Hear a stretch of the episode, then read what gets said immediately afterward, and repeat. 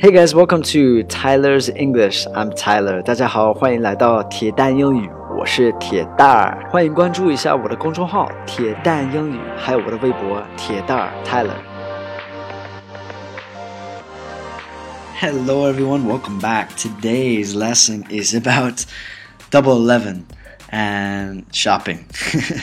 呃，今天的课程是关于双十一，然后就是购物。 买东西、逛逛街，就是购物吧，不是逛街。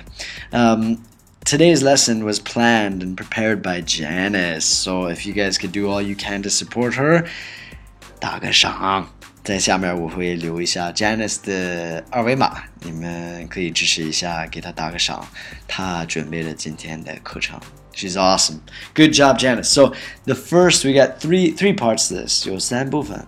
the first part is coupon. The first word coupon, 优惠券.呃，我们在大连说卷儿，券啊，coupon, coupon. I have a coupon for buy one dress, get one free. I have a coupon for buy one dress, get one free. 所以有这个券儿，啊、呃，券儿，sorry。又是大连话，呃，sorry，呃，if you buy one dress you get one free，买一个连衣裙。你就送一个，送一条。coupon is a useful word，呃，挺实用的一个单词。The next one is shopping cart. Shopping cart 就是购物车的意思。Shopping cart. I'm going to buy until my shopping cart explodes. I'm going to buy until my shopping cart explodes. 我要买买买，一直到我的购物车都爆了。I'm going to buy until my shopping cart explodes。这个就是比较有意思的一个呃一句话吧，随便写的。The last one is courier. Courier 就是快递员 courier. The couriers often deliver packages to the wrong address during shopping season. The couriers often deliver packages to the wrong address during shopping season.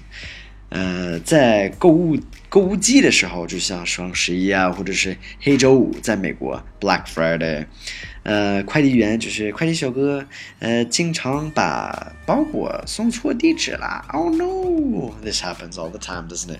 Late or wrong. Mm. Okay, your guys' homework is to use one of these or all of these words, put them into a sentence or a dialogue, and leave them in a comment below. 你们的作业是把这些三个单词或者是一个、两个都可以，我就是来造个句子或者是一个对话，然后在下面呃留言区就评论区呃给我留言。Alright, let's see what you guys can do. 你们造句子吧，加油！Alright, thanks again, Janice, for all your hard work, and good luck in your English studies, everybody. Have a fantastic night. See you guys soon. Speak to you guys soon. Bye bye.